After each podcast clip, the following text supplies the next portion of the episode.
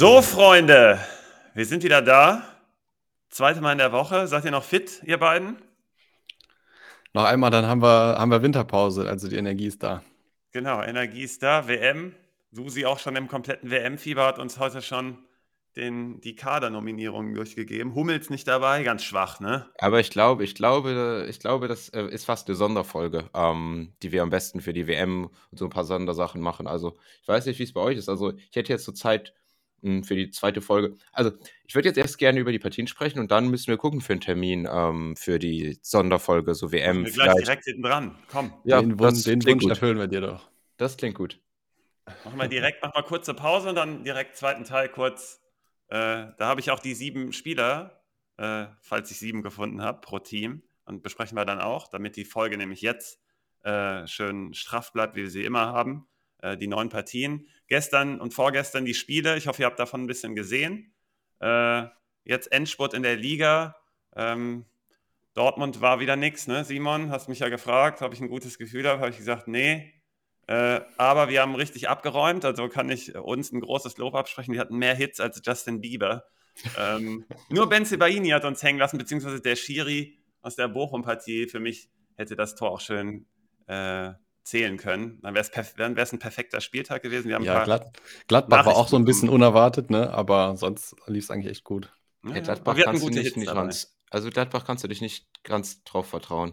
Ja, so läuft naja, bei uns Jungs. die wöchentliche Evaluierung. Äh, starten wir doch mal in die nächste, in die nächste Woche, oder?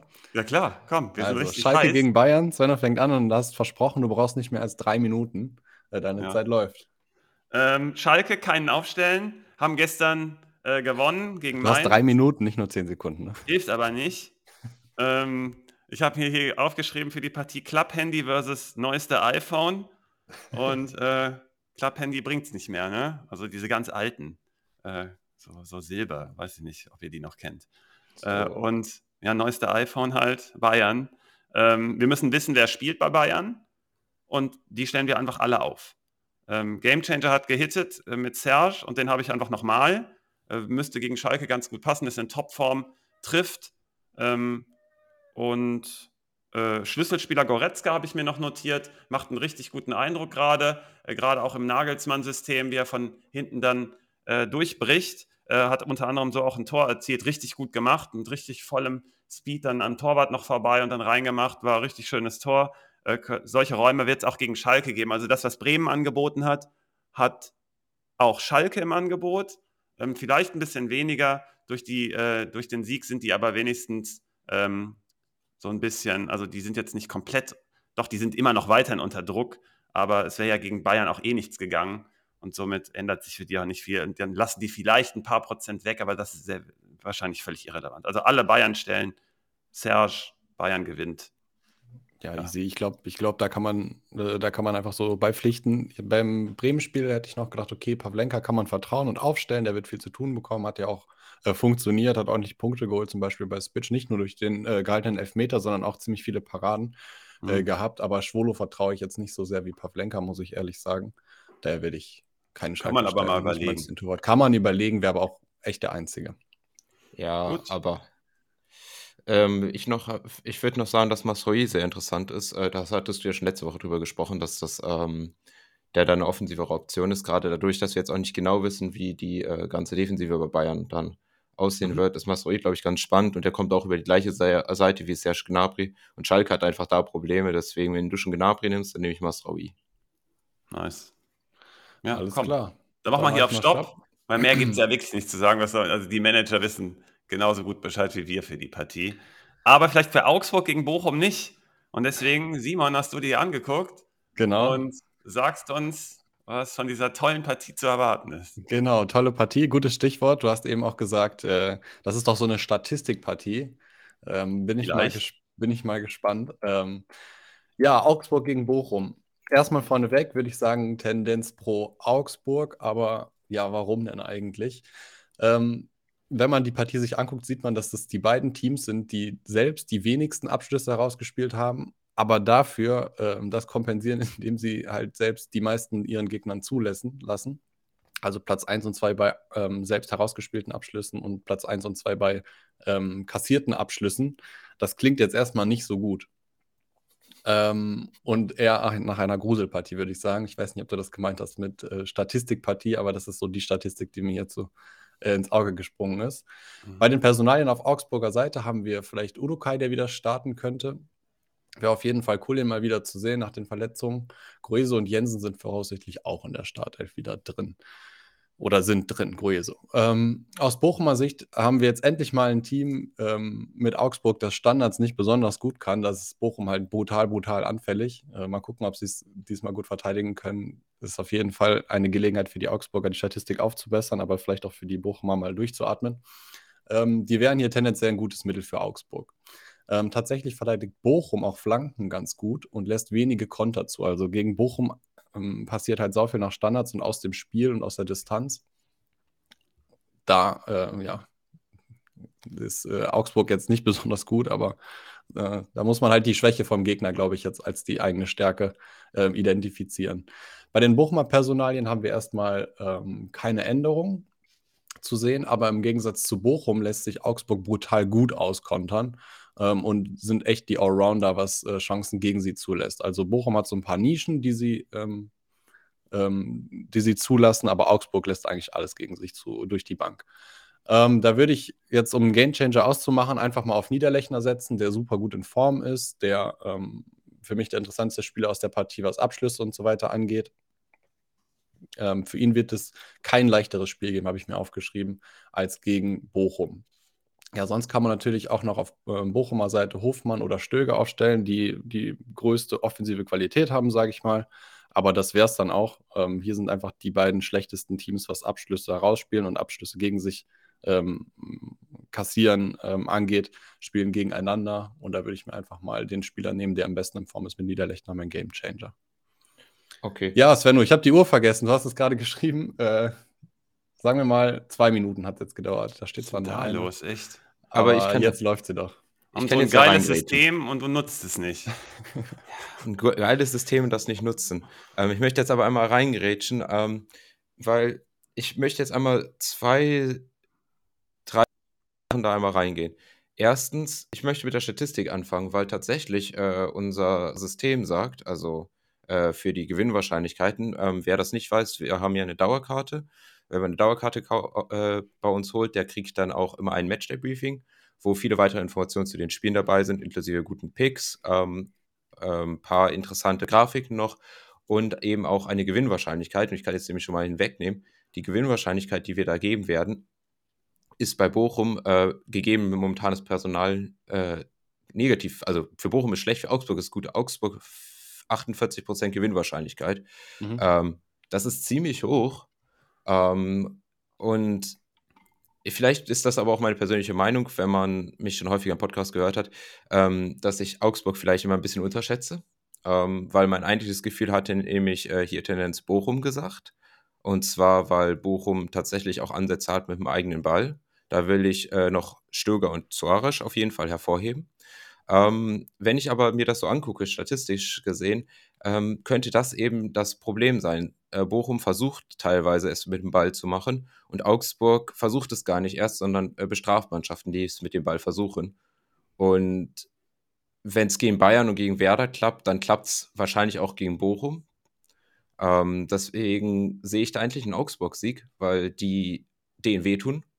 Zweitens, ähm, was ich da noch äh, hervorheben möchte, du hattest eben, Simon, von dieser Standardschwäche gesprochen. Und mhm. die finde ich tatsächlich relativ interessant, wenn man sich, ähm, es gibt ja die Expected Goals und die tatsächlich zugelassenen Tore. Und Bochum hat die meisten Standardgegentore der Liga jetzt äh, gefangen, zehn Stück. Ähm, Augsburg hat nur sieben kassiert, das ist drei weniger. Äh, meine Mathelehrerin aus der Grundschule wäre stolz auf mich. Grüße an Frau Bürgel. Ähm, aber sie haben äh, nach Expected Goals fast ein Tor, doch mehr als ein Tor nach Standards mehr zugelassen, die Augsburger. Das heißt, die Augsburger sind statistisch gesehen sogar noch anfälliger für Standards. Das kann eine Chance für Bochum sein, dass die tatsächlich mit Stöger auch einen guten Standardschützen haben. Ähm, Im Grunde ist das aber hier zwei Teams, die sehr standardschwach sind. Deswegen sage ich, hier fällt auf jeden Fall ein Standard-Gegentor.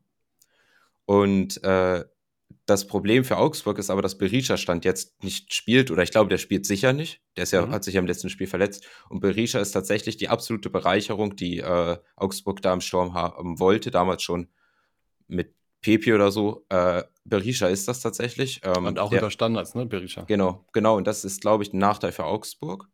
Ähm, Jensen schießt die dann. Jensen schießt die. Und Jensen finde ich tatsächlich sogar ein spannender Spieler. Ich mag Jensen als Fußballer, weil er tatsächlich Fußball spielen kann und gute Entscheidungen trifft, etc. Ich glaube, vom Spielstil ein bisschen wie ein Bäcker zu vergleichen, aber nicht ganz die Qualität. Mhm. Ähm, so, das heißt, äh, ich habe jetzt irgendwie gute Argumente für Bochum, gute Argumente für Augsburg. Also bei Augsburg äh, für Bochum spricht, dass Augsburgs wichtigster Spieler fehlt und für Augsburg spricht, dass sie grundsätzlich vom Team her aber ganz gut passen.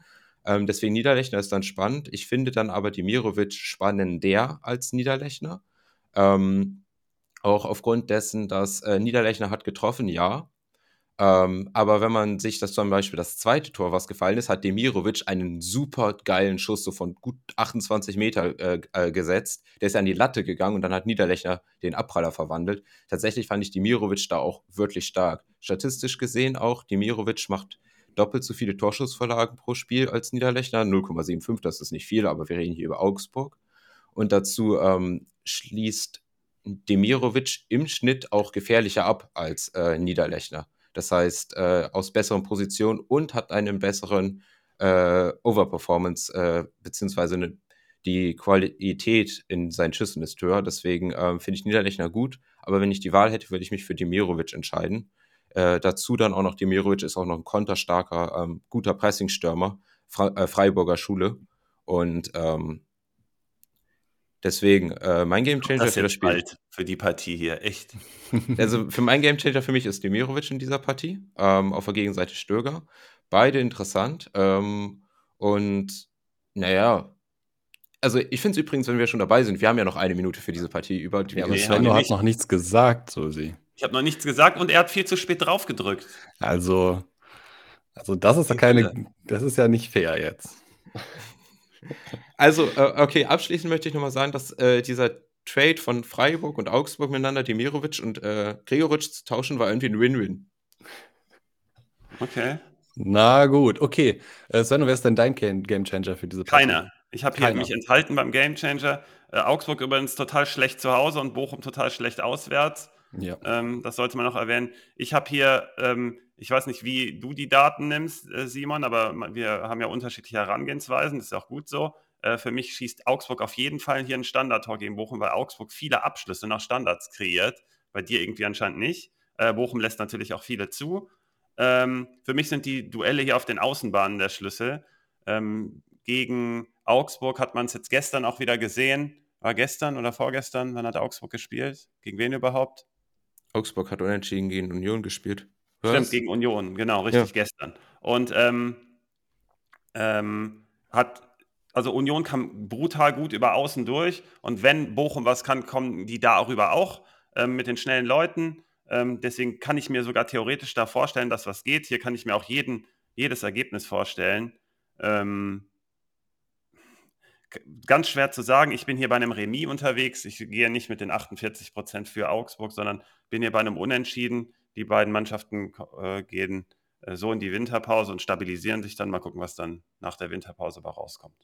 Ja, ich habe nicht gesagt, dass Augsburg äh, schlecht ist bei Standards, sondern dass sie nicht so gut sind bei Standards. Also okay, bei mir sind sie die, die Aussage war nicht, dass sie schlecht sind, sondern okay, bei mir sind sie sehr gut bei Standards, bei den Abschlüssen. Sehr gut. Sehr, okay. sehr gut.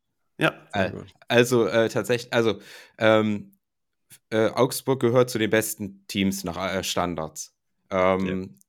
Auch das liegt auch an der Qualität der Abschlüsse, nicht nur an der Anzahl, weil die Anzahl ist bei äh, Bochum, glaube ich, gleich, aber die Qualität bei Augsburg ist einfach doppelt so hoch. Mhm. Aber eben Berisha fehlt. Und ähm, genau. Find, Deswegen muss ich, Jensen was zeigen, aber das ist eine Chance zumindest. Weil genau. Bochum halt so schlecht ist. Genau. So, Leute, jetzt unterbreche ich mal, denn wir müssen zur nächsten Partie gehen, oder? Würde ich auch sagen. Würdest würde, du auch würde sagen. Okay, dann möchte ich noch einmal ähm, VfL Siedlung antworten, der gerade im Chat geschrieben hat und gefragt hat, was man tun muss, dass man eine Push-Nachricht bei Streamstart bekommt. Ähm, wir haben also auf Liga Insider.de gibt es Push-Nachrichten und das haben wir noch nicht eingebaut, deswegen kannst du da eigentlich gar nichts machen, um eine Push-Nachricht zu bekommen, wie es bei YouTube aussieht. Ähm, ich glaube, wenn du den Kanal abonnierst, bekommst du eine Nachricht, äh, wenn wir den Stream starten. Das werden wir aber nochmal ausprobieren, ob das wirklich so ist. Ja. Okay, nächste Partie. Leverkusen äh, gegen Stuttgart. Susi, du bist dran. Der Timer läuft. Leverkusen gegen Stuttgart. Ich glaube tatsächlich, dass das eine spannende Partie ist. Ähm, und auch aufgrund dessen, dass beide Teams ja zuletzt, äh, also beide Teams gurken im unteren Tabellenbereich rum, haben aber zuletzt ja aufsteigende Formkurven gehabt. Ähm, vor allem natürlich das 5-0 der Leverkusener voll, vorletzten Spieltag, also letzte Woche Samstag, glaube ich, gegen Union. Ähm, oder Sonntag war das gegen Union. Und ähm, dazu bekommt Leverkusen ja auch ein, also ich weiß nicht, ob da schon, ob es da schon Infos zu gibt, aber äh, Würz ist ja zumindest in der Debatte, ob der wieder in Spieltagskader dazu stößt. Ich glaube, das ist jetzt. Glaub, ich glaube, also ich weiß nicht, was der Stand ist. Ähm, vielleicht kriegen wir dann eine Info. Vom, kann ja in äh, den Kader kommen, weil er dann auf der Bank einmal sitzen kann, aber der wird ja, nicht.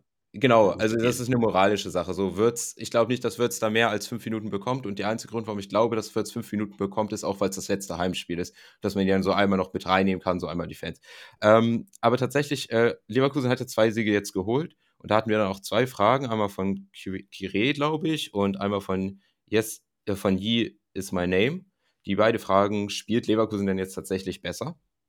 Ähm, und ich finde, das ist ganz schwierig, weil Leverkusen, das haben wir schon die ganze Saison, hat auch schon die ganze Saison Abschlusssituation äh, sich rausgespielt, hat dann aber in der Defensive immer wieder Anfälligkeiten gehabt. Und da gab es auch eine Antwort dazu, die es eigentlich schon ganz gut getroffen hat.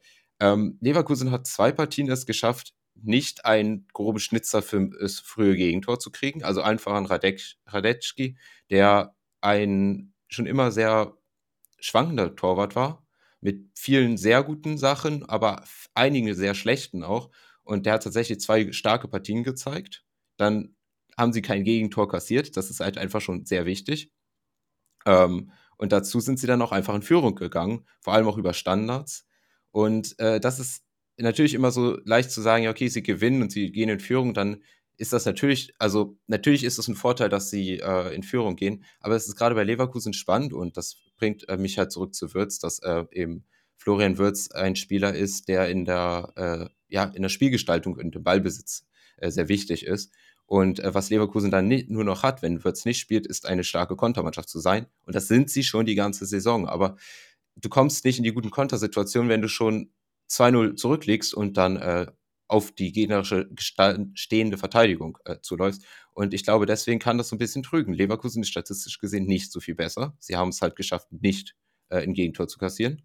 Und jetzt natürlich haben sie die hohe Geschwindigkeit von Diaby und Frimpong, ähm, die auch weiterhin wichtig sind. Gerade in diesem Spiel gegen den VfB, dadurch, dass äh, ja unter anderem Mafropanus fehlt, ähm, fehlt dem Stuttgartern äh, defensive Stabilität, ähm, die vor allem die ähm, Position von Anton war ja nicht so sicher. Auch gegen Hertha hat man das gesehen, dass er gegen Luke Baki und auch gegen Ijuke nicht gut aussah und dass jetzt gerade eben mit Spielern wie Callum Hudson-Odoi oder Diaby da einfach eine hohe Qualität auch noch dazukommt. Ähm, das ist auf jeden Fall ein Pro-Argument für Leverkusen. Ähm, auf der Gegenseite, Leverkusen ist halt immer noch nicht stabil. Also immer noch nicht stabil in der Defensive. Und äh, Stuttgart hat da wirklich starke äh, Ansätze auch gezeigt und das jetzt auch in Tore umgewandelt. Also das vor allem Sosa zu erwähnen, der eigentlich fast so gut für Stuttgart ist. Ähm, und dazu dann auch noch äh, tatsächlich die äh, vertikalen Bälle auf Silas und Girassi, die aus dem Mittelfeld gespielt werden, wo mich vor allem Tomasch überrascht hat. Ich muss doch gucken, oder wir müssen auch gucken, ob sich das ein bisschen hält ähm, mit diesen guten Pässen. Aber das sind genau die Sachen, die problematisch sind gegen Leverkusen, wenn sie Leverkusen nämlich aufgerückt ist und dann die Verteidigung ins Laufen gebracht wird durch diese eben Ballgewinn und dann äh, vertikaler Pass.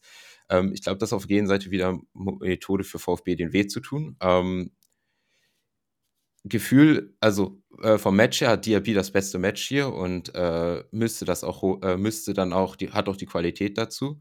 Ähm, und Trotzdem bin ich hier nicht ganz so sicher, dass ich sagen würde, jetzt ein klarer Leverkusen-Sieg. Also ein Leverkusen-Sieg würde mich, ich bin Tendenz Leverkusen-Sieg, aber die defensive Stabilität gefällt mir bei Leverkusen immer noch nicht, trotz der zwei Siege.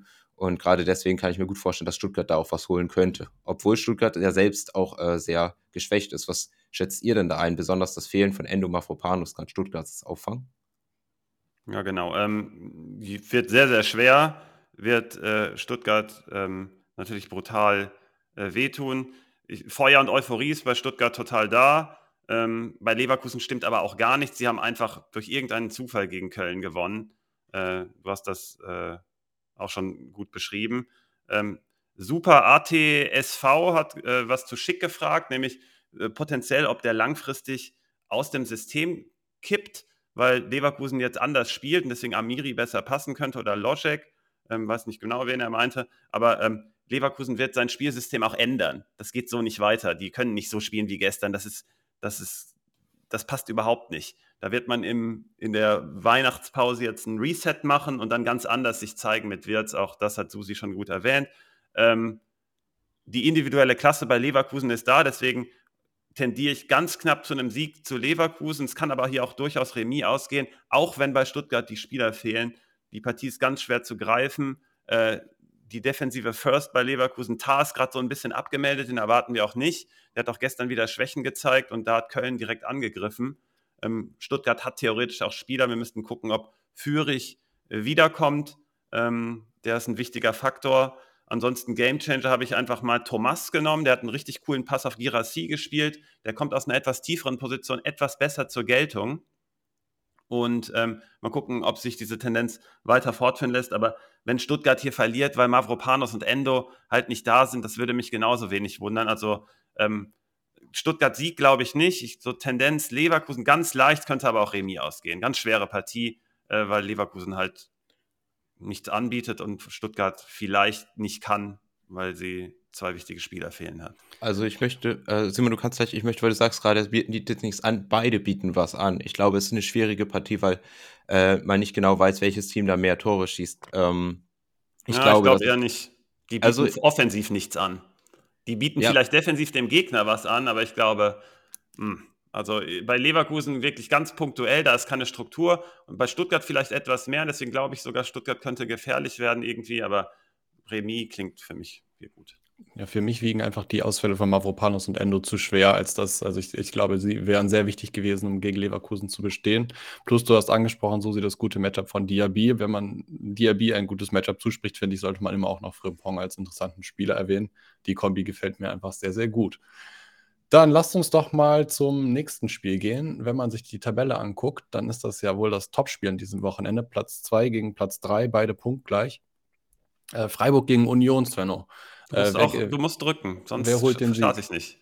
Ja, wenn ich noch spreche, dann drücke ich nicht. Wenn du anfängst, dann drücke ich drauf. Nee, du hast ja schon sogar hier was äh, inhaltlich sogar äh, dazu gesagt, nämlich das ist so eine Art Endspiel, wer der bessere Underdog ist. Wir haben äh, gestern Union hat äh, zum Remino gereicht und Freiburg hat halt dann doch gegen den nächsten Großen verloren. Ähm, wir haben es aber die letzten zwei Folgen schon anklingen lassen. Freiburg ist insgesamt stabiler unserer Meinung nach. Die zeigen mehr Performance in unterschiedlichen Spielphasen ähm, und unterschiedlichen Spielsituationen und Verläufen sind die einfach äh, robuster, denke ich. Bei Union muss halt das A-Game klappen äh, und ähm, keine Ahnung, nach vorne sind halt, also sehr schwer nach vorne durchschlagskräftig zu sein, ohne so wirkliche Kreativität. So ein bisschen das Sinnbild stand dafür Becker gestern mit seinem Tor. Der macht halt wieder aus einer völlig unmöglichen Überperformance-Situation irgendein Tor. Natürlich hat da äh, Gikiewicz mitgespielt, aber ähm, den macht man auch nicht so. Und in den Daten, Susi, der wird wieder als ganz äh, niedrige äh, Torwahrscheinlichkeit halt äh, gewertet und der macht ihn dann halt. Letzte Saison ähm, und da komme ich auch jetzt zum Übergang zu gestern. Freiburg hat es gestern mit einer Dreierkette versucht. Und das war in der Theorie, glaube ich, auch eine gute Idee. Aber man verliert, und das hatte ich vor einigen Folgen schon mal gesagt, gerade bei Freiburg in dem neuen Ansatz mit dem Pressing, verliert man in der Dreierkette einfach die Identität, die neue. Ähm, in der letzten Saison hat man es auch mit einer Dreierkette versucht, in einer Partie gegen Union. Die ging auch 0-0 aus. Da hat man halt Union quasi gespiegelt. Und dann hat man mit der Viererkette spät in der Saison 4-1 verloren. Das würde jetzt erstmal auf den ersten Blick für eine Dreierkette sprechen. Ich glaube aber, die Entwicklung bei Freiburg ist dahingehend, dass man halt mit der Viererkette auch stabiler steht, was ja der Grund ist, warum man spiegelt und eine Dreierkette dann auch gegen Union stellen möchte. Und deswegen glaube ich, aus dem Learning von gestern und der insgesamten Freiburg-Ansatz in dieser Saison erwarten wir eine Viererkette Wir diskutieren natürlich auch noch in der Redaktion. Wir hatten gestern auch noch über eine Dreierkette nachgedacht. Ich glaube aber, es wird eine Viererkette. Ähm, so kann man auch äh, ähm, Berlins, also Unions äh, Flügel besser neutralisieren. Ähm, da ist man Fünfter in der Liga und Union ist Dritter offensiv über die Flügel. Ähm, das ist, wird ganz wichtig sein, damit Union ins Zentrum spielen muss. Und da haben sie einfach äh, tendenziell weniger Gefahr. Ähm, Freiburg hat im Vergleich zu Union einfach eine viel bessere Balance. Ähm, sogar im Ballbesitz, im eigenen, spielt man insgesamt vertikaler als der Ligaschnitt und hält sich dann nicht in Räumen auf, die Gefahr birgen. Ähm, zum Beispiel Dortmund ist so ein Kandidat, warum Union auch gegen Dortmund gut ausgesehen hat, ist halt dieser äh, Ballbesitz von Dortmund, langsames Aufbauspiel und dann eine, eine nicht ganz korrekte Absicherung in den gefährlichen Räumen und da kann Union halt zuschlagen. Das hat RB gegen Freiburg halt gestern auch gezeigt, weil man da teilweise ungeordnet war. Und Union hat halt auch die Qualität. Das ist wiederum das Risiko. Aber ich glaube, wenn Freiburg mit ihrem alten Ansatz spielt, mit der Viererkette, werden die Räume da halt eher auch nicht entstehen. Ähm, ein wichtiger Punkt ist noch, dass bei Union Kedira fehlt und der wird wirklich brutal fehlen. Ähm, deswegen hier auch pro Freiburg. Ähm, die Chance für Union wäre, wenn das Pressing von Freiburg nicht optimal greift, weil dann habe ich ja eben schon gesagt, hat Kunku gestern auch ein paar gute Läufe gehabt mit Soboslai zusammen, die kombinieren übrigens richtig gut. Und Becker hat, hat, halt auch dieses Potenzial, fehlt, aber es fehlt gerade vielleicht so ein bisschen der, der äh, Partner. Jordan ist raus, aber Behrens hat es auch gut gemacht. Man muss so ein bisschen Behrens vielleicht im Blick haben. Insgesamt habe ich hier leichte Vorteile für Union auf, der, auf dem taktischen Niveau.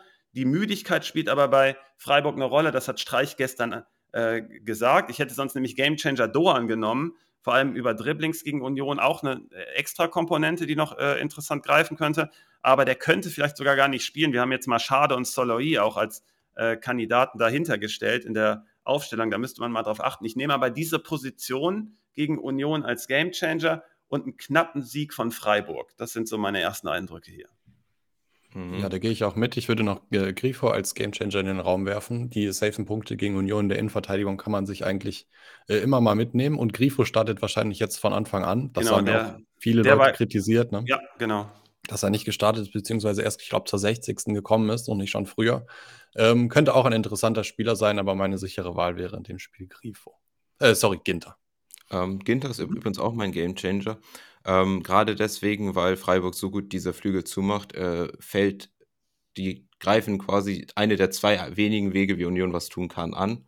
Ähm, beziehungsweise, das hatten wir schon vor dem Köln-Spiel gesagt, dass Freiburg das mit das beste Team Liga, wahrscheinlich sogar das beste Team der Liga ist, äh, im Flügel verteidigen. Und dann geht es um diese äh, Duelle im Mittelfeld. Deswegen habe ich Ginter als Gamechanger. Einmal, weil äh, er bei so allen Manager-Spielen, glaube ich, sehr gute Rohpunkte durch Ballbesitz machen kann. Aber zweitens einfach auch als faktischer Gamechanger, weil wenn die Innenverteidigung ähm, ein gutes Spiel hat, dann sehe ich nicht, wie Union da zum Tor kommen kann. Ähm, deswegen äh, gehe ich dann auch äh, zum Sieg Freiburg äh, insgesamt, die, wie du schon so gut beschrieben hast, in allen Belangen des Spiels einfach auch ähm, also reifer und auch flexibler, mehr als nur Plan A zu haben. Hm, flexibler ähm, ist ein gutes Wort hier, genau, ja. Und äh, das absolut ähm, sowieso. Ähm, Freiburg insgesamt einfach auch ein Team, was ich auch in der Rückrunde äh, in, immer im Kopf haben würde. Ähm, noch mhm. eine kurze Sache äh, zur Rechtsverteidigerposition. Kübler ist wirklich stark wiedergekommen und der ist auch sehr, sehr torgefährlich. Da sind auch anscheinend diese Mechanismen da, dass er zur Abschlusssituation kommt. Das kann man dann immer mal wieder im Kopf behalten. Mhm, ganz gefährlich. Die zweiten Bälle für Union ähm, sprechen dann auch fürs komplette Mittelfeld auf beiden Seiten. Da gibt es einfach viele Aktionen. Freiburg mit Eggestein und Höfler da auch griffig. Ähm, deswegen wird es da nicht so den äh, Vorteil für Union geben über den Weg auch. Und deswegen spricht das auch noch extra für Freiburg. Wir haben alle et etwas mehr Freiburg auf dem Zettel anscheinend. Mhm. Die nächste Partie ist bei mir Hertha gegen Köln. Und da gab es gestern bei Hertha eine richtige Enttäuschung, einen richtigen Dämpfer gegen Stuttgart. Da war es schon Dienstag. Ich bin hier in der englischen Woche, bin ich ganz verwirrt. Auf jeden Fall äh, ganz spät verloren, das Tor kassiert und äh, passiert auch äh, äh häufiger Hertha. Und Köln Flügelspiel gegen Hertha? Fragezeichen. Wird das greifen? Ähm, wer hat sich der Partie angenähert? Ich glaube Simon, ne? Super Überleitung. Das habe ich mir nämlich, diese Fakten habe ich mir auch aufgeschrieben. Da gehe ich jetzt gleich drauf ein. Aber dass Stuttgart Spättore schießt, da kann man sich ja auch irgendwie, kann man ja auch die Uhr nachstellen. Ne? Fangen wir mal mit Hertha an. Da haben wir als Spezi, Spezi äh, Guckt ja. nur noch die letzten zehn Minuten immer. genau, reicht aus, um danach komplett fertig zu sein und genau. nur noch zehn Minuten zu schaffen. Okay, also Sunic, äh, Ijuko und Kanga sind wahrscheinlich in der Startelf bei Hertha, Stand jetzt. Ich habe mir zwei Punkte pro Hertha aufgeschrieben, äh, die gegen Köln funktionieren werden. Und das ist A, ähm, kein Team, gegen kein Team wird im Mittelfeld und der gegnerischen Hälfte mehr gedribbelt als gegen Köln. Eins. Punkt zwei, Köln lässt sich sehr häufig auskontern. Und beides macht Hertha sehr gut. Das sieht man vor allem daran, äh, Hertha hat generell die drittwenigsten Abschlüsse, also die schießen sehr selten aufs Tor, aber dafür haben sie fast 30 Prozent mehr Abschlüsse nach Kontern als der Durchschnitt. Äh, das mit den Dribbeln, genau eine ähnliche Statistik. Da sind sie einfach ganz oben mit dabei, im Mittelfeld zu dribbeln, in der gegnerischen Hälfte zu dribbeln. Das haben wir auch schon mal angesprochen mit der individuellen Klasse der Spieler. Mhm. Ähm, Dritt, äh, drittbeste Mannschaft der Liga im Rausspielen von Chancen nach Dribblings. Guck, du hast das sogar im Kopf. Da brauche ich ja, ja. gar nicht nachgucken. Ähm, wer ist das? Ja, ich habe mir ausgeschrieben, Luke Bacchio, äh, Speed, Dribbler und Ijuke, Dribbler. Und beide, sagen wir mal, ziemlich abschlussgefährlich, äh, wären so meine Kandidaten auf der Hertha-Seite. Und bei Köln jetzt ein bisschen anders aus. Da haben wir bei den Personalien größere, äh, größere Änderungen. Da ist Duda in der Startelf. Äh, Tigges und Schindler sind gerade vor ihren Alternativen. Und was spricht denn pro Köln? Du hast gerade angesprochen, äh, verteidigt Hertha außen gut. Naja, sie lassen auf jeden Fall viele Flanken äh, zu. Die sind ähm, erfahrungsgemäß über außen. Also Flanken gegen Hertha funktioniert. Äh, sonst hat sich Hertha, was zugelassene Abschlüsse angeht, echt gebessert. Die Statistiken zeigen da eigentlich noch nach äh, unten, kann man so sagen. Also sie ähm, lassen nicht mehr so viele Abschlüsse zu wie aus noch vergangenen Tagen. Ähm, nach Standards durchschnittlich, aus Distanz sehr wenig, dafür aus dem Spiel etwas, geht etwas mehr gegen Hertha. Ähm, Gerade eben schon bei Köln angesprochen, äh, bei, ja, bei Hertha angesprochen. Ähm, ja, das Herthaner Mittelfeld ähm, geht zwar häufig in Dribblings, aber auch in viele Zweikämpfe. Und Zweikämpfe im Mittelfeld, da ist Köln super präsent. Gerade mit Skiri haben die da den richtigen Mann, um das Mittelfeld zu dominieren. Äh, mein Gamechanger in diesem Spiel wäre Keins. Sowieso, äh, wenn man Susi fragt, der einer der besten Spieler der Liga, da gehe ich mit. Und über Flanken ist es, glaube ich, der Kandidat. Und wenn die gegen Hertha funktionieren, dann hat man da eigentlich einen recht äh, sicheren Pick auf äh, Vorlagen, Scorer und ja, Flanken geben auch Punkte. Mhm. Ich habe übrigens keins nicht mehr unter den sieben Spielern bei Köln später. Nur schon mal als, ja, ja, ja, als Teaser. Weil du hast keins schon bei den sieben Spielern bei Dortmund, ja, ja. ähm, äh, weil wir jetzt schon über den Flügelfokus gesprochen haben. Ich finde es nämlich tatsächlich interessant, dass Hertha äh, da auch was zulässt, gerade auch auf deren eigenen rechten Seite, sprich, äh, dass das die Keins-Seite ist, die äh, davon profitiert. Und das Problem für Hertha ist, dass äh, Luke Bacchio über die rechte Seite kommt und dort spielt er halt gegen Hector keins. Das heißt, die äh, defensiv starke Seite der Kölner trifft auf die starke Offensivseite der mhm. Herthaner. Man könnte jetzt mal davon ausgehen, vielleicht neutralisieren sie sich, während die Kölner starke Seite auf die schwache defensive Seite der Herthaner trifft, beziehungsweise eigentlich anders formuliert, die, äh, der Linksverteidiger Hector hat einfach eine hohe, hat einfach eine hohe Klasse und äh, da hat Berlin einfach keinen, was dazu führt, dass äh, ich da mitgehe mit äh, Tendenz, äh, Tendenz Keins ähm, ich glaube aber, dass es eine sehr knappe Partie ist und das sagt auch unser Computer, der tatsächlich den beiden Teams die gleiche Siegwahrscheinlichkeit zuteilt. Okay, interessant. Ich habe auch Sie Köln auf dem Zettel. Äh, ich bin da bei euch mit äh, Keins und Lücke Backe, höre ich hier raus, und mit Vorteilen für Keins. Äh, du hast das gerade schon super erklärt, äh, dass Luke Bacchio einfach den stärkeren Gegenspieler hat. Äh, generell habe ich beobachtet, das habe ich mir noch notiert, dass wenn Hertha nicht der Aggressor ist im Spiel, dann verliert man. Das war gegen Stuttgart der Fall, natürlich gegen Bayern, ähm, gegen Werder Bremen, äh, gegen Union und gegen Dortmund. Und Köln ist auch aus dieser Kategorie. Und mit Aggressor meine ich, wer äh, in der Gruppe ist, mit Hertha zusammen, die richtig harte Tacklings führen in der Bundesliga und äh, zahlreiche. Und wenn Hertha da anscheinend auf einen ebenbürtigen Gegner trifft, die Spieler, äh, die Mannschaften, die ich gerade aufgezählt habe, sind knapp davor oder ganz knapp dahinter. Ähm, da verliert man anscheinend. Das muss man mal beobachten. Man hat auch jetzt gegen Stuttgart nämlich gesehen, dass man äh, da richtig ähm, hinten dran war bei den Zweikämpfen. Ganz ungewohnt. Das kann aber auch mit dem Druck zu tun haben. Ich habe ja schon vor der Partie gesagt, hm, man sollte in Berlin nicht in Panik geraten, weil man trotz der positiven Grundstimmung irgendwie so wenig Punkte hat. Und wenn man auf die Tabelle guckt, die sind da wieder unten drin. Deswegen ganz wichtig auch für die Pause danach, dass man, wie gesagt, nicht in Panik gerät. Und ich kann mir aber gut vorstellen, dass diese Partie leider dazu beitragen wird, weil ich habe hier Köln halt auf dem Zettel und zusätzlich noch aufgrund der Standards auch. Äh, habt ihr aber auch schon kurz angerissen. Äh, deswegen habe ich unter anderem auch keins als Game Changer. Knapper also, Köln-Sieg. Also Susi für ein Unentschieden, du knapper Köln-Sieg, dann schließe ich mich mal an und sage, knapper Hertha-Sieg durch Konter-Dribblings äh, lässt sich Köln gut ausspielen und das könnte, das wird funktionieren, sagen wir mal so. Okay. Dann, ja. nächste Partie. Äh, ich drücke auf den Timer, damit ich jetzt nicht wieder hier äh, vor Probleme, vor Probleme gerate. Ja. Hoffenheim gegen Wolfsburg, Sven, und deine Zeit läuft.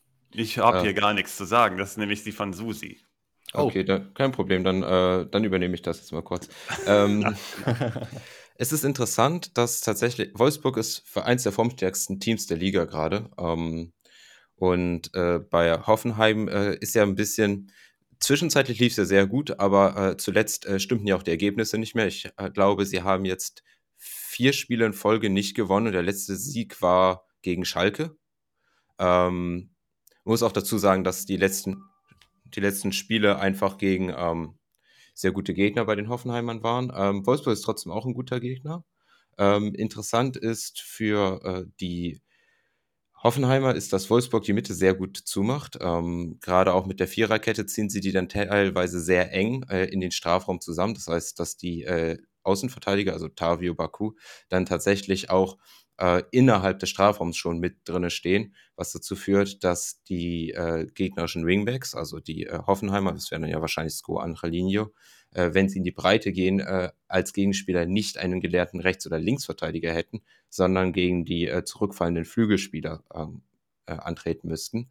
Ähm, Gerade, das wären dann Kaminski, Wimmer, glaube ich, momentan, die wir da gerade stehen haben. Äh, in jedem Fall ist es aber äh, ein Vorteil für die TSG in dem Moment dann gegen einen naja, defensiv, äh, also kein Premier Defensivspieler zu, äh, auf die drauf zu treffen.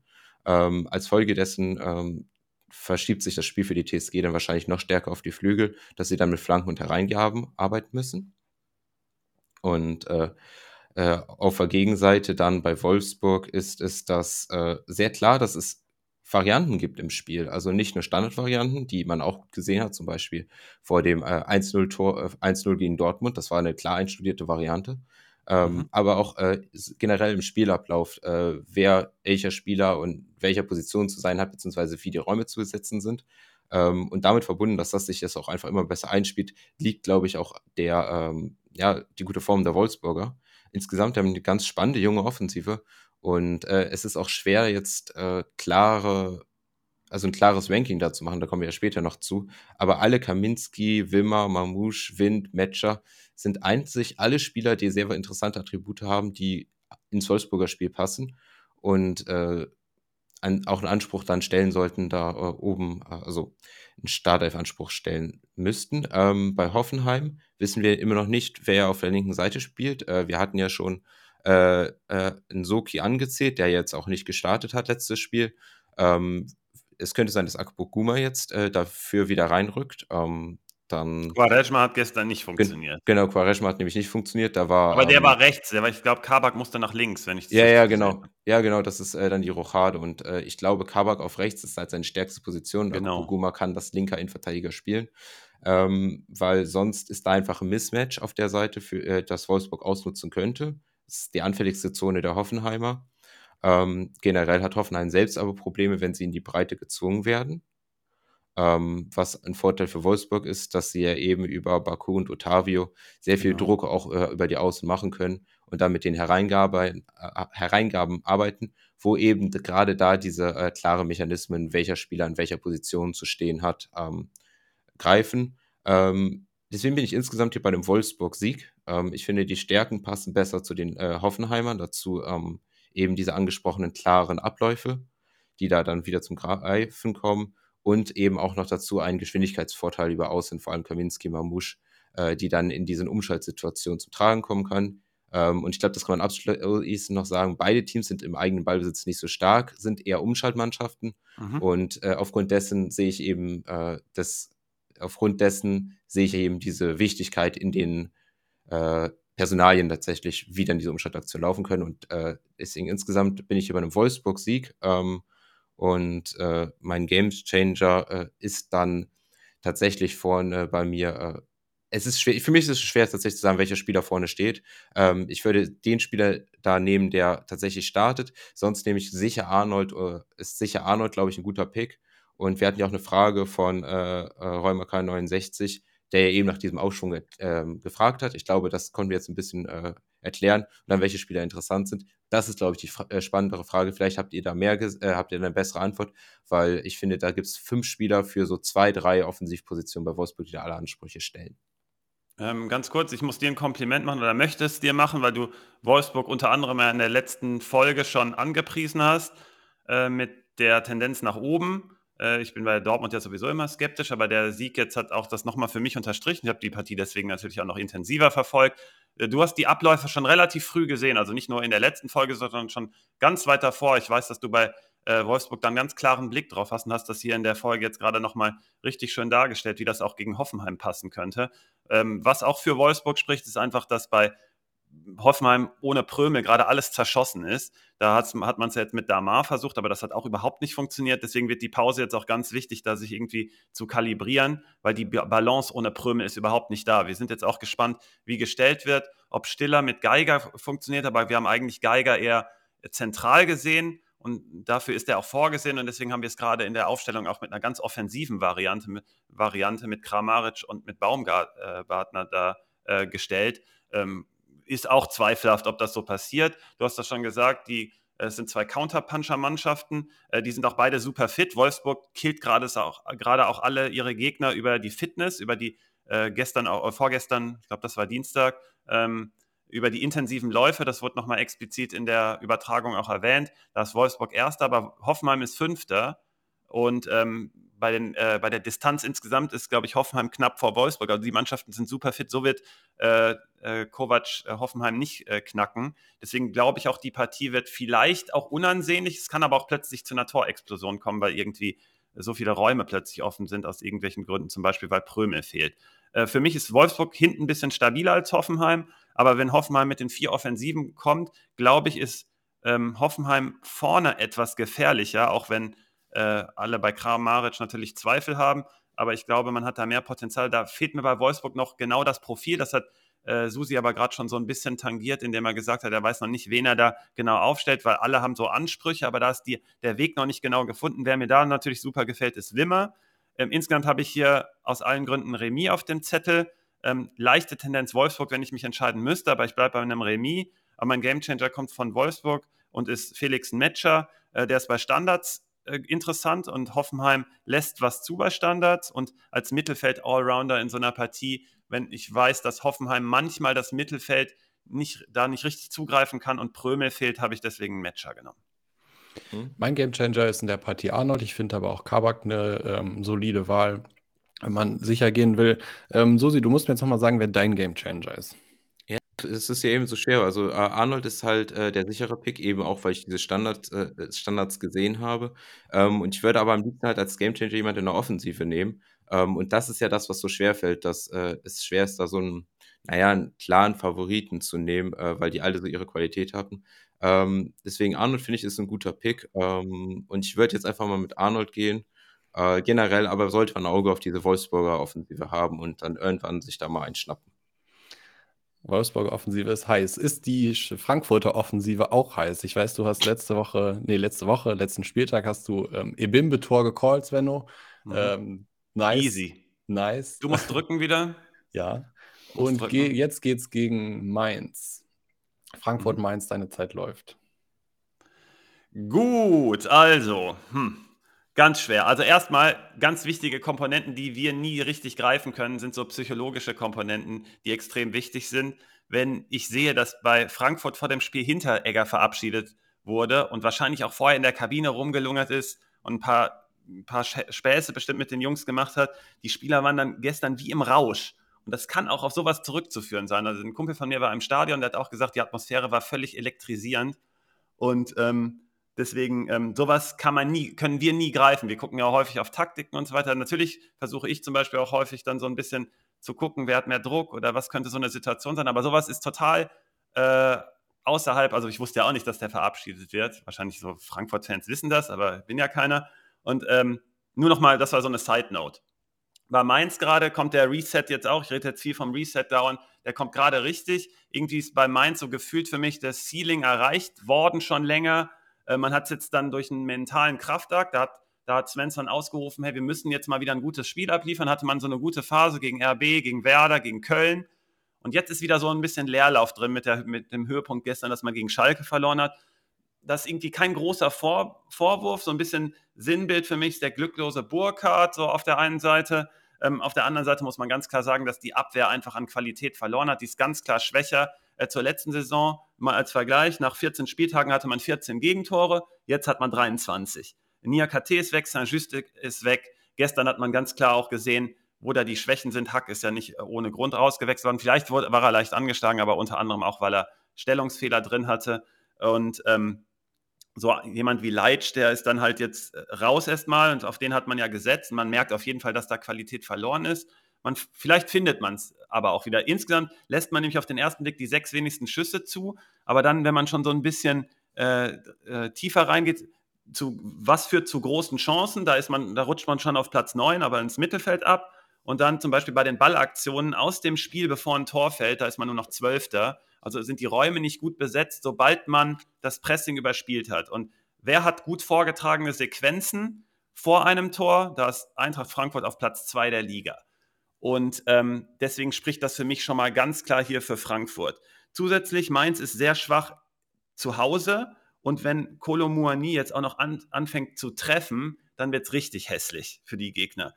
Also der ist ein so guter Spieler, der hat den Blick immer oben, deswegen hat er auch so viele Vorlagen, aber hat jetzt auch noch gelernt, wo das Tor steht.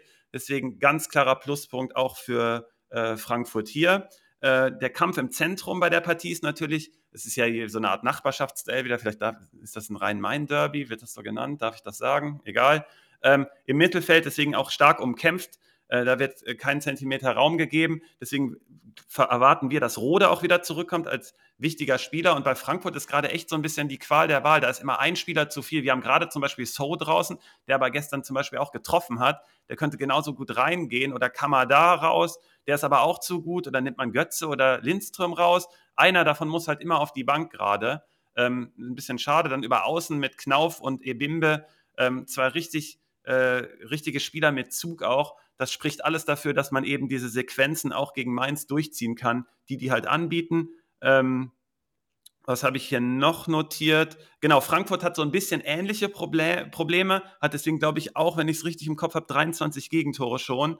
Und das wäre natürlich im Gegenzug auch die Chance für Mainz, aber da ist halt so ein bisschen äh, Sand im Getriebe. Stach ist natürlich ein Kandidat, der Räume so öffnen kann. Und ähm, hier sind zwei Countermannschaften am Ende ähm, also Counter, Counter-Puncher-Mannschaften mit Mainz auf jeden Fall. Frankfurt konnte, kann das auch und deswegen zum Beispiel auch gegen Hoffenheim ähm, nach vorne gut ausgesehen, aber diese chirurgische Präzision von Glasner in der Offensive, was ich ihm erst gar nicht zugetraut hätte, ist wirklich ganz klar zu sehen. Und deswegen bin ich hier komplett pro Frankfurt unterwegs äh, und äh, sehe auch hier, auch wenn das Spiel so Derby-Charakter hat, äh, da gehe ich ja tendenziell eher immer mit einem Unentschieden rein, ähm, bin ich hier pro Mainz.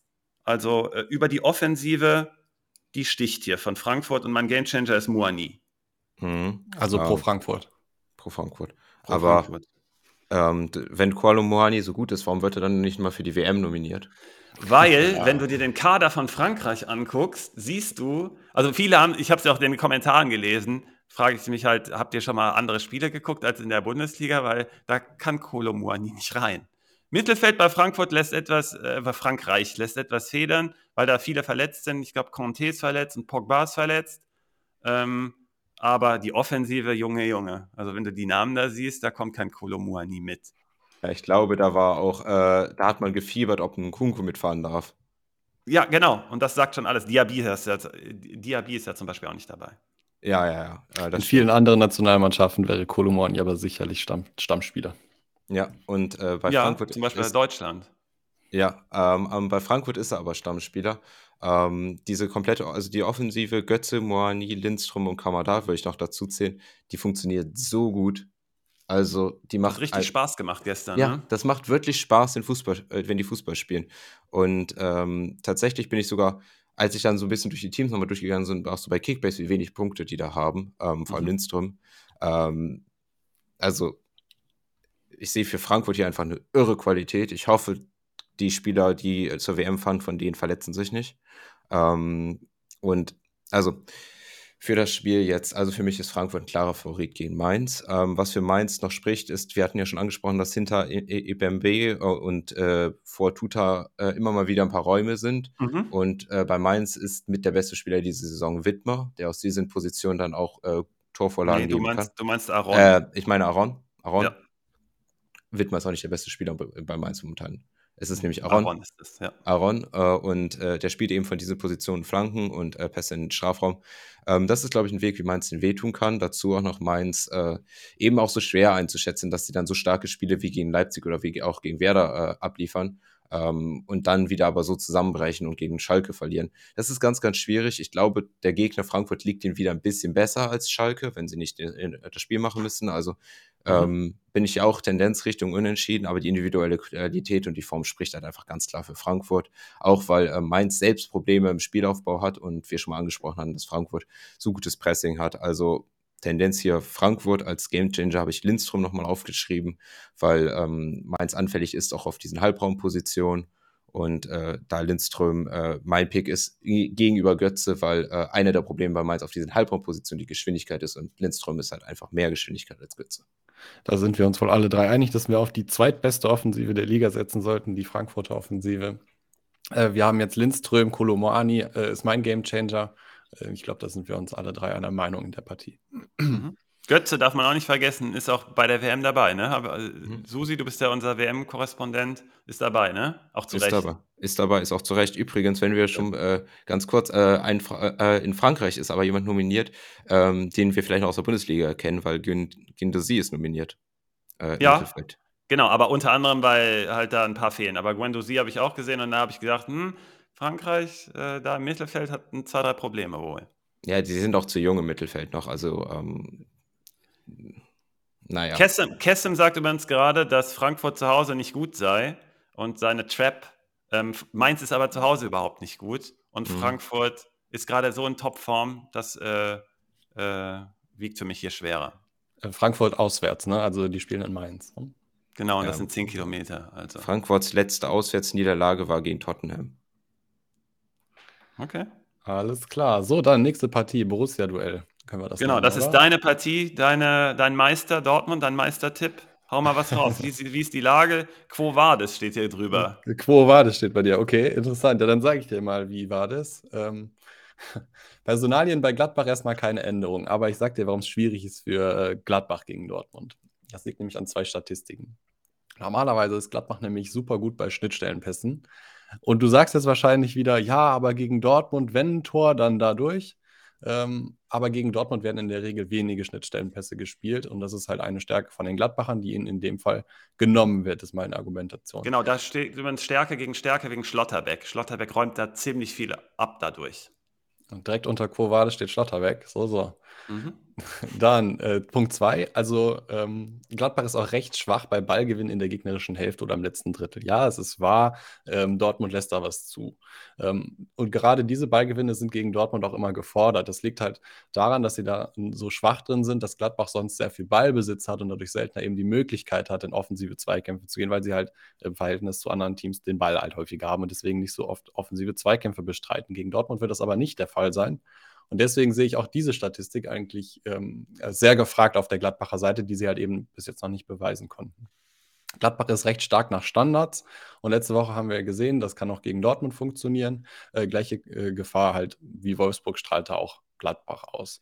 Mhm. Auf der Dortmunder Seite, ja, Reus ist raus, ähm, fährt auch nicht mehr zur WM. Bitte. Und Reiner ist in der Startelf. Ja, wir haben es ja vor ein paar Tagen schon vermutet, ne? Mhm. Aber so ist das nun mal. Ähm, insbesondere bei Ballgewinn sieht man bei Dortmund aber einen Unterschied im Gegensatz zu Gladbach. Da hat Dortmund ziemlich gute Statistiken, was hohe Ballgewinne angeht. Und genau darüber ist Gladbach auch anfällig. Also Punkt 1 der für Dortmund spreche in diesem Team. Mhm. Ähm, gegen Teams mit tendenziell viel Ballbesitz kann eben genau das schnell zu guten Angriffen führen. Und das kann Gladbach nicht so gut, aber Dortmund dafür umso besser.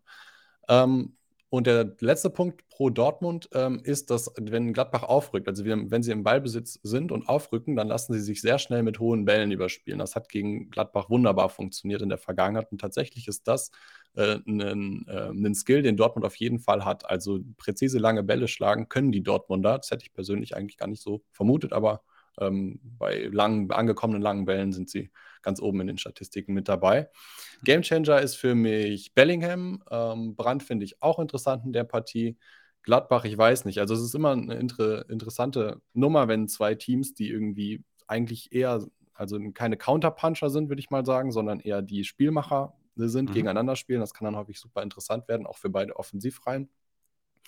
Aber da bin ich noch ein bisschen unschlüssig, wie es denn laufen wird, wie Gladbach das Spiel dann angehen wird, ob sie nicht vielleicht doch hinten drin stehen würden. Und ich habe letzte Woche, äh, letzte Folge ja auch gelernt, das können sie auch mal gegen Union äh, aus dem Hut zaubern. Das könnte dann natürlich auch gegen Dortmund funktionieren. Tendenz Dortmund, irgendwie sprechen die Argumente für mich mehr pro Dortmund. Und ähm, ja, was, was Gladbach machen sollte, haben sie bisher noch nicht gemacht. Heißt aber nicht, dass sie das nicht können. Ähm, knappe Kiste, aber pro Dortmund. Susi? Ähm, ich finde das auch ganz schwierig, weil ich glaube, Dortmund tut es einen sich gut, wenn sie nicht das Spiel machen müssen, weil das können sie nicht so gut. Gladbach könnte denen den Gefallen tun und äh, äh, Ballbesitzspiel äh, aufziehen. Gerade aber, dass sie das gegen Union schon nicht gemacht haben, die Gladbacher, ähm, zeigt, dass sie da auch ein Verständnis haben und dann auch anders spielen können. Ich glaube, dass äh, Dortmund mehr Probleme gegen Gladbach hat, wenn Dortmund dazu gezwungen ist, das Spiel zu machen und sich Gladbach hinten reinstellt. Ich glaube, das macht es auch ein bisschen schwer, äh, das vorherzusagen, weil äh, es verschiedene Möglichkeiten gibt, wie dieses Spiel angegangen wird, taktisch. Ähm, generell will ich noch hervorheben, dass Gladbach aber auf jeden Fall Probleme hat ähm, im Bereich, ja, in der Zentrale äh, Defensive, beziehungsweise im Bereich direkt vom Strafraum, immer wieder Zugriffsprobleme. Und äh, deswegen habe ich mir auf der Dortmunder Seite auf jeden Fall mal Brand rausgeschrieben, der in diesen Szenen halt eben, naja, da ist Brand halt einfach gefährlich. Ähm, und äh, deswegen, das ist auch unabhängig davon, ob äh, Dortmund das Spiel macht oder nicht, ist mein Gamechanger. Ich bin hier Tendenz auf jeden Fall Dortmund. Ähm, Gladbach hat aber die Qualität auch, um äh, das Spiel zu holen. Hm, würdest du mir hier äh, widersprechen, wenn ich sage, dass das eher eine High-Scoring-Partie wird, Svenno? Nee, ich habe hier geschrieben, viele Tore möglich. Also bist du da auch dabei, ne? So habe ich dich ja, jetzt verstanden. Genau. genau.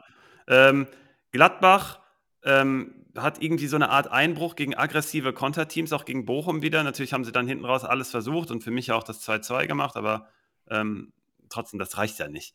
Und ohne Itakura hinten gefällt mir da gar nicht. Dabei bleibe ich auch. Dann, äh, wer war die gestern Nacht? Hat gefragt, ähm, hey, ihr guckt euch doch immer die, die Statistiken an und äh, spricht ihr von Wittmer gegen Schalke oder Amiri gegen Köln und so weiter, Silas gegen Gladbach und Stindl gegen Bochum. Und äh, warum die Trainer das nicht sehen würden. Ähm, also generell ist das natürlich schon etwas komplexer. Wir wissen natürlich auch nicht, wie die Trainingsleistungen sind und äh, am wichtigsten wäre es, glaube ich, für uns alle, wenn wir einfach in der Kabine immer sitzen würden, dann würde man so viel fühlen und mitkriegen. Ähm, deswegen, wir machen ja alles nur theoretisch, aber hier in einem Punkt muss ich ihm irgendwie so halb recht geben, dass Stindel gegen Bochum auf der Bank gesessen hat, war für mich überhaupt nicht nachvollziehbar. Aber wie gesagt, ich weiß ja auch nicht alles. Vielleicht gibt es da schon seine Gründe, gibt's da die Gründe für. Er hat ja auch gesagt, irgendwie bei Stindel tut es ihm leid, dass er auf der Bank säß, aber dann, das hat er ja vor der Bochum-Partie gesagt. Und dann dachte ich, hey, dann spielt er jetzt gegen Bochum. Das passt ja auch perfekt. Und dann stellt er nicht. Er gibt überhaupt keinen. Hat für mich null Sinn ergeben, dass du da mit Kramer dann dieses Dreier-Mittelfeld spielst, was ja eigentlich so eine Notlösung nur ist. Das weiß ich nicht. Also da bin ich auch bei Wer war die gestern Nacht. Ähm, komisch. Bei Dortmund, da hat Money mal komplett BVB-Kader auseinandergenommen. Lest das mal, äh, die es nicht gemacht haben bei Liga Insider in den Kommentaren. Dazu gibt es von mir, von mir auch gar nichts mehr zu sagen. Ich habe das schon so oft auch gesagt. Genau das, was du auch gerade da geschrieben hast. Äh, da bleibt auch nur ein großes Fragezeichen, warum das alles so ist mit den Außenspielern, die fehlen, mit Außenverteidigern, die nicht besetzt sind. Das weiß da keiner. Da versteht ihr euch, ne? Da, da, ja, das genau. ist deine Meinung. Das, das, ist, das, da, bin, da ist er mit mir in der Mahner-Fraktion anscheinend. Ähm, für die Partie bin ich aber irgendwie so auch so gefühlt bei euch, dass Dortmund so leichte Vorteile hätte, weil Gladbach irgendwie total instabil wirkt. Wenn Gladbach smart ist, das habt ihr auch durchklingen lassen, dann lassen die sich da hinten, dann bleiben die da hinten drin und gucken erstmal, was Dortmund macht. Ähm, auch das kann aber ins Auge gehen. Aber wenn Gladbach mit dem Ballbesitzfußball kommt, dann glaube ich, dass Dortmund die Räume vorfindet, die sie häufiger dann auch nicht haben und die es ihnen gut täte, also tut. Ähm, äh, Rainer habe ich hier auf dem Zettel und Brandt. Wer hier prädestiniert wäre, ist der Spieler, der fehlt, nämlich Reus. Den hatte ich letztes Jahr auch schon gegen Gladbach erwähnt. Ähm, Gladbach natürlich eine etwas andere Strategie jetzt, aber in, genau in den Räumen, das hat Susi eben auch nochmal gesagt, hat man weiterhin Probleme und dabei Reus absolut perfekt mit dieser vertikalen Geschwindigkeit auch. Die haben die anderen beiden eher nicht so, aber die haben dafür leicht andere Stärken, deswegen habt ihr sie auch äh, beide ja auch erwähnt, oder zumindest Brandt erwähnt, ich nehme noch Rainer mit dazu. Ähm, Insgesamt bei Dortmund, da muss ich noch sagen, die wirken überhaupt nicht fit. Das äh, bestätigen mir einige, die auch die Partien mit mir zusammen gucken. Ähm, bei Gladbach ist es so, aber dass da noch weniger investiert wird läuferisch, sowohl intensive Läufe als auch Laufleistung gesamt. Das liegt aber da an dem Spielstil insgesamt. Deswegen könnte es sein, dass Dortmund gegen Gladbach in den Flow kommt. Und bei, das ist zum Abschluss noch bei Dortmund brutal wichtig in dieser Saison. Die spielen manchmal die Gegner völlig her und gewinnen dann 5-0 wie gegen Stuttgart. Aber wenn man nicht in den Flow kommt und wenn es irgendwie ähm, etwas schwieriger wird, dann kommt auch gar nichts. Und deswegen täte Gladbach gut wahrscheinlich daran, wenn man es so ein bisschen abwartender versucht, wenn man es auf die normale Tour versucht, könnte es sein, dass Dortmund halt besser ist und deswegen dann gewinnt. Für mich äh, Schlotterbeck, Hummels auch wichtig gegen Hofmann und Player und Tyram. Äh, Simon hat schon gesagt, Schnittstellenpässe müssten da gut gecovert werden und Kobel hinten dran ist halt äh, wichtiger, wichtiger Rückhalt, aber nur die Nummer zwei in der Schweiz weil Sommer halt auf der anderen Seite, der zwar hier auf der Bank sitzt, die Nummer eins ist. Ähm, also gut, dass du Kobel ansprichst, den hat nämlich gerade auch Kassim angesprochen im Chat und gefragt, ob der gut, äh, Kobel gut bei Spitch. Du sagst also ja, Svenno. Ähm, ich sage, er ist ein wichtiger Rückhalt. Da müsste ich mir jetzt nochmal genau gucken, ob er die beste Wahl wäre für diesen Spieltag. Ähm, ja, aber ich eine denke, schlechte Wahl. Sorry. Klingt nicht dumm. Ähm, ja. Schlechte Wahl ist Player, weil der hat einen positiven Corona-Test und wird nicht spielen. Ah, das heißt, ja. Stehende spielt. Okay. Mhm. Guter, guter Hinweis. So. So, Freunde. Letzte, letzte Partie. Partie, Finale. Und Finale wer, im Endspurt. Wie, wie könnte denn ein, also ein, ich, mir fällt keine bessere Partie ein fürs Finale, nämlich Bremen-Leipzig. Und ich weiß, dass du da der Spezialist bist äh, für Susi. Hau mal raus. Also, ähm, das sieht auch schlecht aus für Werder. Ähm, ja, ne? Ja. Man war schon gegen Bayern zu naiv. Was heißt naiv? Also wer Doch, doch, doch. Du musst da mit vier Toren aus, dem, aus, der, aus der Hütte gehen, wenn es geht. Ja, also. Du musst nicht sechs fressen. Und man war ja, sich doch irgendwie selbst treu, oder? Man hat doch ja. immer weiter probiert. Ja, genau. Also, also was, ist, ja auch, ist ja auch wahrscheinlich was Positives, aber im Endeffekt, so frisst halt sechs. Und jetzt gegen RB. Und das Problem ist, Werder hat ähm, Probleme gegen schnelle, wendige Offensivspieler und Probleme, die Mitte zuzukriegen. Mhm. Und ähm, Leipzig ist das Team, was mit am meisten durch die Mitte spielt und hat einen sehr, sehr schnellen, wendigen Offensivspieler. Ähm, mehrere.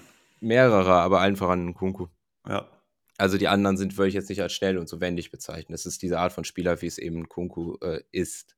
Kunku, mhm. Musiala und so, solche Spieler, die sind unangenehm und äh, Leipzig hat so jemanden, Kunku ist auch noch sehr gut. Ähm, ist dein Gamechanger? Ist mein Gamechanger. Das ist, das, auch. das ist ein super Match. Also es ist ein super Match für ihn. Ja. Ähm, dann grundsätzlich erwarten wir dann mehr Spielaufbau bei Leipzig, ähm, vor allem Orban, der dann auch viel übernimmt. Eine Chance für Werder ist ja tatsächlich, dass bei äh, Leipzig wiederum die äh, halbe Defensive ausfällt oder angeschlagen ist. Das heißt, ähm, dass die, wir warten jetzt ja gerade Raum und Orban auf links. Ähm, und auf der rechten Seite sind Henrys, Dialog, Guardiol, aber sie sind alle so ein bisschen angeschlagen. Was mit jemandem wie Klostermann ist, weiß man ja auch nicht. Ähm, ich weiß nicht, ob der dieses Jahr überhaupt noch ein Spiel macht. Ähm, ja, bei der und, WM, ne? ja, der soll im Kader sein. Ich glaube, der soll im Kader sein. Und vielleicht, der und das klang auch so in der äh, Konferenz von Flick, dass er ein paar Minuten bekäme. Und äh, okay. so. Ähm, wahrscheinlich haben die das so abgesprochen. Ich glaube, das ist übrigens aber auch eine Aussage, weil ähm, ich greife jetzt schon mal ein bisschen vor, wenn die äh, Flick als Nationaltrainer redet ja auch mit den Coaches, also mit den Trainern über die Spieler. Und ich finde, es ist schon irgendwie so ein bisschen eine Aussage, wenn ähm, er mit Rose redet und, Ro und die dann darüber einkommen, dass Klostermann die Wahl ist und nicht Henrichs. Ich glaube, das ist auch so ein Fingerzeig für Henrichs, auch für die äh, nächsten pa äh, für Leipzigs Rückrunde. Weil ich, das klingt für mich, als wäre Henrichs da so ein bisschen äh, hinten dran gerade.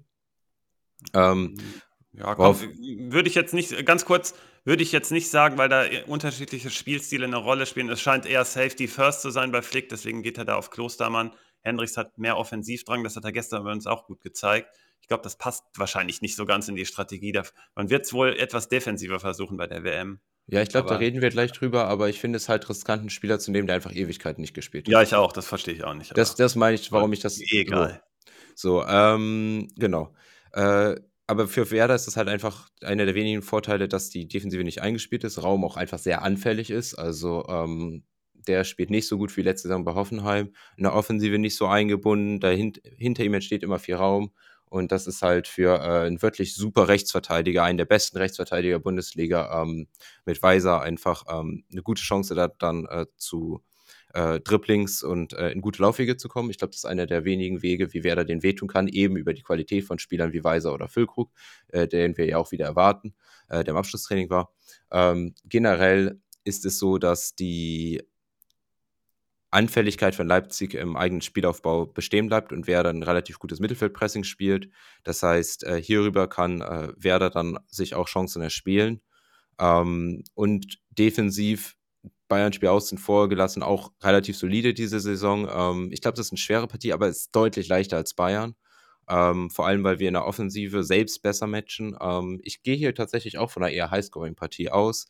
Ähm, Tendenz muss ich sagen, Leipzig. Ähm, Gamechanger dann äh, auf Leipziger Seite natürlich ein Kunku, weil ich nicht wieder in Kunku äh, picken will, ähm, nehme ich äh, Weiser, weil der für mich offensichtlich der beste Rechtsverteidiger an beiden Kadern ist. äh, ja, also ich habe ja schon gesagt, Werder gebe ich hier kaum eine Chance wenn, auch wie du es gesagt hast, durch die ungeordnete Defensive vielleicht, ähm, Füllkrug, wie fit ist er? Fragezeichen. Ansonsten alles auf RB. Ein Kunku wird, also sie werden immer eins mehr machen. Ich glaube, Werder macht einen, aber RB macht immer ein Tor mehr und gewinnt deswegen und ein Kunku ist mein Gamechanger. Ähm, ja. ich, möchte, ich möchte noch äh, abschließen, weil, äh, äh weil wir noch eine relativ gute Frage vom BFB, glaube ich, hatten zur Rolle von Silver. Ähm, ja, stimmt. Die gefiel mir auch. Ähm, und ich fand das ganz spannend. Da hatten wir uns, hatte ich mich da noch mal reingeguckt. Ähm, Silver spielt ja zurückgezogener. Ähm, Silver funktioniert bei Leipzig diese Saison zwar offensichtlich als Stürmer, aber ähm, als Verbindungsspieler vorne im Sturm, vor allem im Strafraum, dass er dann gesucht werden kann für einfache 1-2-Ablagen. Was, er, äh, was aber man äh, sich angucken muss, im Vergleich zur letzten Saison schießt äh, Silver häufiger aufs Tor. Silver macht 2,8 Abschlüsse pro Spiel diese Saison, 2,3 waren es letzte Saison, 0,5 mehr Abschlüsse pro Spiel. Ähm, aber äh, seine Expected Goals pro Spiel sind geringer, weil er von weiter entfernt schießt. Und das ist ja eben das, dass er äh, nicht als äh, Zielspieler äh, für, nur für den Abschluss ganz vorne gesucht wird, sondern einfach schon höher, äh, einer höheren Position im Feld und dementsprechend die äh, Gefahr einfach geringer ist, von wo er dann seine Abschlüsse nimmt. Mhm. Ähm, dazu gibt er auch mehr Schussvorlagen, ähm, 1,45 statt 0,6 letzte Saison. Das ist äh, fast eine Schussvorlage mehr, was auch nochmal zeigt, dass er anders eingebunden wird. Ähm, aber trotzdem auch, oder anders gesagt, weil er äh, in einer nicht ganz so hohen Position ist, äh, kommt er automatisch an mehr Bälle, weil weniger defensive Zugriffe äh, da sind. Äh, und das nutzt er halt zu mehr Torschussvorlagen und selbst mehr Abschlüssen. Die Qualität der Abschlüsse ist aber geringer, sowohl genau. von der genau. Position als auch tatsächlich von dem, wie er sie setzt, weil er hat letzte Saison sie ganz leicht underperformed, seine Expected Goals. Ähm, diese Saison äh, underperformt er seine Expected Goals pro Spiel um ein Vierteltor. Das ist äh, ziemlich stark. Also ziemlich schwach, um ehrlich zu sein. Ähm, äh, das heißt aber das, was ist das Learning daraus? Silva ist ein anderer Spielertyp. Das könnte interessant sein, auch wenn man auf die Dauer der äh, Rückrunde äh, sich das anguckt, äh, könnte das einfach ein gut passendes Puzzlestück sein bei Leipzig, der gut mit äh, Kunku weiter funktionieren könnte. Ähm, mehr Schussverlagen ist auf jeden Fall gut und er kommt selbst weiter zu Abschlüssen, was auch gerade ähm, nochmal unterstreicht, dass er da jetzt nicht oder Offensive komplett außen vor ist und ihn, glaube ich, noch ein bisschen interessanter macht, auch für äh, alle ähm, ja, Managerinnen da draußen für äh, etwaige Seasonal Manager. Okay, dann ganz kurz, das ist äh, super, wie du das äh, hier angesprochen hast. Ähm, ich habe es anders charakterisiert, ein bisschen negativer, aber auch mit Silva im Fokus und ich sage, der steht weniger im Weg als Werner und äh, besonders ähm, darauf bezogen, dass Soboslai, Olmo und Nkunku so gut zusammenpassen in den Kombinationen. Das war auch ganz früh meine erste Tendenz, was passiert mit Werner. Werner hat zu viel Ballbesitz im Endeffekt und zu viel eigene Ideen sozusagen. Bei Silva ist es tatsächlich so als Wandspieler gerade benutzt. Aber das ist auch gefühlt nicht sein Style, ne? Und das hast du gut herausgearbeitet mit der, mit der Abschlussqualität und von wo er schießt. Der braucht dann aber auch viel zu lang. Gerade gestern in der einen Situation auch wieder ein bisschen zu lang gewartet. Und du, du kannst es richtig durch den Fernseher fühlen, wie es, wie es nicht sein Style ist, aber der steht im Vergleich zu Werner tatsächlich weniger im Weg, so würde ich es einfach sagen, weil die anderen drei einfach die Show machen werden. Und wahrscheinlich ist es sogar besser, einen dritten Spieler zu finden, den natürlich RB jetzt nicht hat. Aber ich, also sagen wir mal, schlechtere Aussichten für Werner auf jeden Fall im Vergleich zu Silva, aber Silva auch nicht der beste Kandidat. Hm? So würde ich es bezeichnen. Hm? Ja, Leute, ich glaube, wir sind durch mit der Folge. Mein Gamechanger der Partie auch ein Kunko und Soboslai, die Kombination einfach saugefährlich. Ich habe mir hinterweise ein kleines Fragezeichen gemacht, aber Susi, das ist dein Gamechanger in der Partie, hast du gesagt? Mhm. Okay, okay. Ja, das wäre ein guter Call, wenn es funktioniert. Ähm, wer sind denn eure Shrimps? Jungs, oh. wenn du sagst, Simon, wir sind durch, dann sind, ist doch Shrimp-Time, oder? Ja, das klingt ganz so. Oh, schwierig. Es sind irgendwie für mich die Favoriten gerade so offensichtlich äh, in diesem Spieltag. Also irgendein Bayern-Spieler oder ein Kunku. Genau, also ganz kurz, das hat, ist halt lame, ja, das ne? hat Hermin Quer hat das auch gesagt. Äh, übrigens, wir haben auch nochmal viele Grüße bekommen von jemandem, der da in die Top 5, äh, äh, der nämlich gerade in der letzten, wenn ihr den letzten Beitrag zum, zu Spitch äh, lest, der ist da gerade Erste. Äh, ich habe den Namen gerade nicht präsent, aber der hat sich auch nochmal bei uns bedankt für die letzte Folge. Jetzt müssen wir hier natürlich nachlegen. Und Hermin Quer hat auch schon gesagt, du musst doch hier mit allen Top-Mannschaften All-In gehen, ne? Ja, eigentlich ähm, schon. Übrigens, ähm, All-In, habe ich gerade hier. Ähm, Kruse hat ein Bracelet gewonnen, ne? Ähm, also, mhm. ist eine ganz starke Leistung. Also, jetzt mal ohne Spaß. Der, ähm, der kann pokern anscheinend. Ähm, mhm. Kicken, weiß ich nicht, wo er in der Rückrunde hingeht oder ob er überhaupt noch spielt, aber USA klingt auf jeden Fall interessant. Aber hier äh, All-In auf Top-Mannschaften, das sagt Simon ja gerade auch. Bayern, ein Kunku dürfen wir aber irgendwie nicht nehmen, ne? Das ist ja easy. Und also, muss ehrlich sagen, also ich glaube, dass Werder, also mein Werder hat auch äh, Gladbach, das wurden wir auch, auch gerade im Chat äh, darauf hingewiesen, dass ähm, von Amadeus. Andreas übrigens, ne, hat uns gegrüßt. Hm. Eine Hebbe. Oder Worauf wie auch immer das was ich sagen will, Werder kann äh, gegen schwaches Aufbauspiel, und das hat Amadeus schon richtig gesagt, äh, da auch wehtun. Also ein Kunku ist auf jeden Fall gut. Ähm, aber äh, ich würde bei Bayern halt all in gehen. Ähm, aber ja, ich würde einen Gamechanger nehmen, der nicht Bayern ist. Und dann gehe ich jetzt mit Stöger. Okay, das ist ein cooler Call. Nice. Äh, ich habe Moani. Dann nehme ich. Wird ja. noch weiter durchdrehen und gegen Mainz nochmal was zeigen. Dann habe ich äh, Diaby ähm, im Pack oder ist es auch schon zu gut? Nee, Diaby nee, ist top, Diab weil Leverkusen ist echt schlecht. Nehmen wir mal Diaby gegen geschwächte. Ja, aber bei Stuttgart fehlen mir da so ein paar zu gute Spieler und deswegen rechne ich hier gute Chancen. Wenn uns Andrich mit Ansage die gelbe geholt, ist auch gut. Haben wir auch richtig gelegen. Ich habe den ja noch schnell teuer verkauft. War ein guter Move.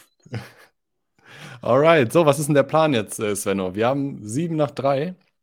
Wann geht es denn weiter mit, der, äh, mit deiner Präsentation deines äh, Rückrundenkaders? Ja, äh, Susi hat auch. Äh, hat ja, auch, wir sind vorbereitet. Äh, vorbereitet.